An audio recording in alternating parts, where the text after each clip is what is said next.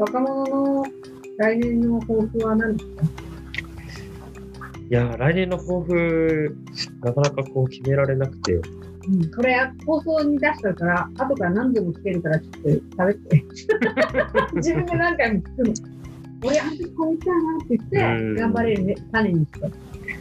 なんか、ちょっとその、うん、あの、昨日ぐらいにそういうことを考える機会があったんだけど、うんあの、今年頑張ろうって、まだなんかこう、今年の区切りがついていない自分がいて、うん。なので、でも、去年は、うーん、あまりこう嫌いな自分じゃなかったというか、まあ、去年のまま、去年の状態を今年って区切るんじゃなくて、まあ、まだ今年も、あのなんていうんですかね、こう年度末でこう区切りを切り替えられないというか、そのまま行っていきたいなっていう感じですね。まあ途中みたいなイメージで、自分の中では。去年の決めた覚悟をまだこう継続しているような感じなので、今年どうしようっていう区切りがないような感じなんですけど、去年は現状打破だったので、まあ常にそういうのをこう、まあ今よりももっと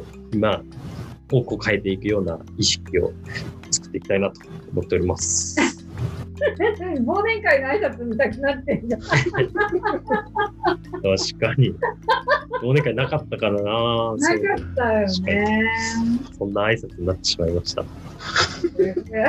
えに兄ちゃんはどう？もう31日でこんな31日に親戚でこんな喋ること今まで生きてきて一回もないわ。なんでついていや、来年、来年来年？にこれ？ってあるのああ。あの、生きてる間は精一杯生きようっていう。毎年そう思ってる。そうだね、これ、もうあと1年ちゃんと2人で続けられたら、来年の年末は真ん中とちゃんも入れよう。みんな生きてたら、みんな前に。環境そうねうん。まあ、あのー、抱抱負っていうか、うんといろいろ思うんだけど、大概、立派な目標を立てたときはうん、大体達成できないっていう。目標立てるのが良くないってわけじゃないんだけど、うん。なんかね、あのーあるところにこう目指していくんだけど、ゴールがこことかじゃなくて、ずーっと懸命に走ってるといつの間にかそこに行ってるっていうことの方が成功率が高いっていうかそうなってることが多いなっていう。そうだね。うん、だから、いや、僕別に目標もも持たない方がいいって言ってるわけじゃなくて、山に登りたいとか、海に行きたいとか、そういうそういうことはね、まあ、そこはあってもいいと思う。うん。ただ、なんかあんまり、なんかそこ、そこがなんか、あの、行くと、えっと、5分の1登りましたとか、今、7合目みたいなことを気にしすぎると、うん。いかねえなっていうのは結構あって、さっきの T 君の話じゃないけど、なんか新年になってなんとかっていう目標は、まあ一つ目安としてはいいと思うんだけど、うん。でもなんか、まあ、よし、よしって言うとこうパンって叩く感じはいいと思うけど、そうじゃなくてさっき言ってたみたいに、なんか特に変わるわけでもないけど、まあ、変わりたいっていうところに向けてはさ、それは多分今年も来年も多分一生上を目指してっていう意味だと行くわけじゃない？そう向かってるといつの間にかそこになってるっていうのが一番いいんだろうなっていう気はするよなんか。だから英語とかさなんか海外の話もいろいろ思ってたけど細かく計画立ててるとか一個も実現しなかったけど なんかアバウトになんか言ってた時ふっと気がついたら、うん。あこんなことやってたんだって後で気がつく。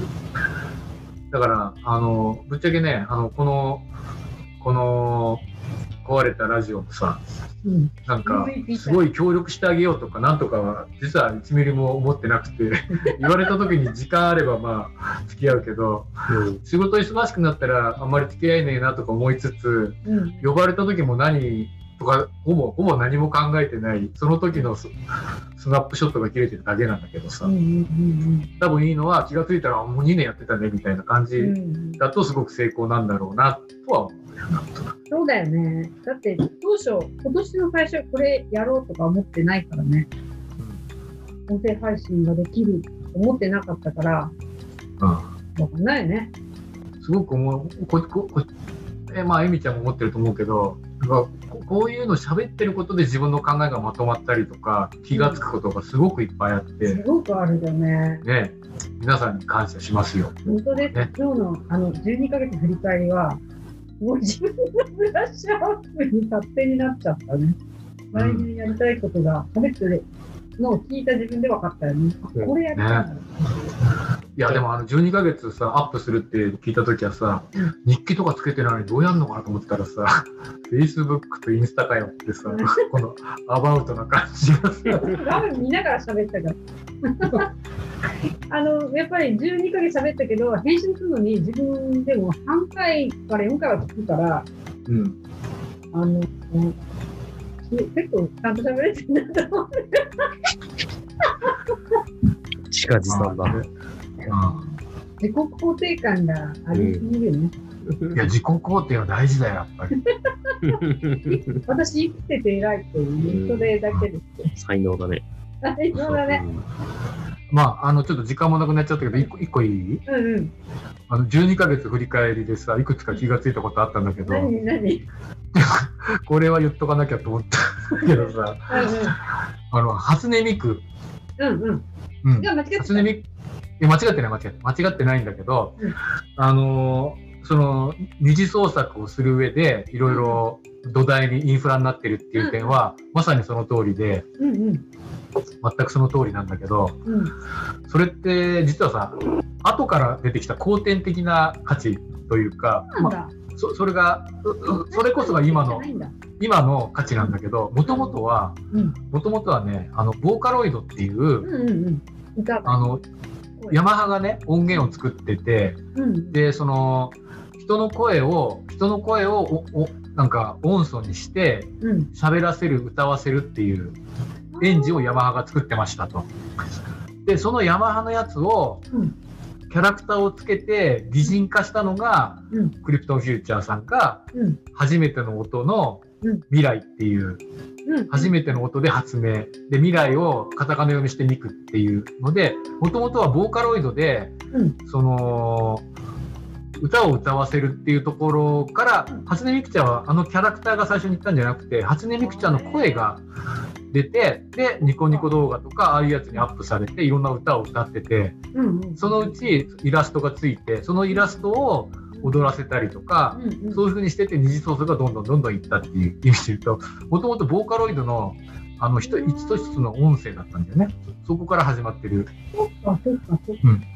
話でうん、で、そこから始まって、で、二次創作をする上でのプラットフォームでは、うんあの、ものすごく重要なものになったっていうところはその通りなんだけど、うん。まあ、そこから知ったところだったからね。そうそうそう。だから、あゆみちゃんから見ると初音ミクはそう見えてるんだなと思って、なるほど。そうそう、1ミリも間違ってないんだけど、その、うん出自というか、出どころは、そもそも単なるって言い方変だけど、うんうん。あのーキキャラクターに歌を歌わせるっていう、そそれだけのものだったよ、もともとうんそこからね。うんで、ヤマハさんもこんな風になると思ってなくて、クリプトンフューチャーさんが、初音ミクっていう音声、あどっかの声優さんでね、持ってきて、そう声だけの擬人化して、それがあの絵になって、イメージが動画になって、うんうん。で、それがもうなんか、ね、そうもうバーチャルアイドルになったりみたいな。ライト持って。はい、はいです。そう。いやだからなんかまあ思うにさあのある意味出自はどうであろうとうんそんなことは知らなくたって十分に仲良くやっていけるし活用もされてるしすごいんだなって思いつつ歴史もそうういうふうになるんだなわかりました。これもテキストに入れておきます。いやー、皆さんありがとうございました。もう今何時もうもうすぐ7時なんで、7時半からね、紅白にないといけない。いやー、じゃあ、兄ちゃんは、そう12時過ぎたら、ちょっとまた連絡してますね。かなと。うん、うん、それぐらいになったら家戻ってると思うあ、そうか。すいません。これから家帰るんだ。じゃあ、高橋くん、いいくんだった。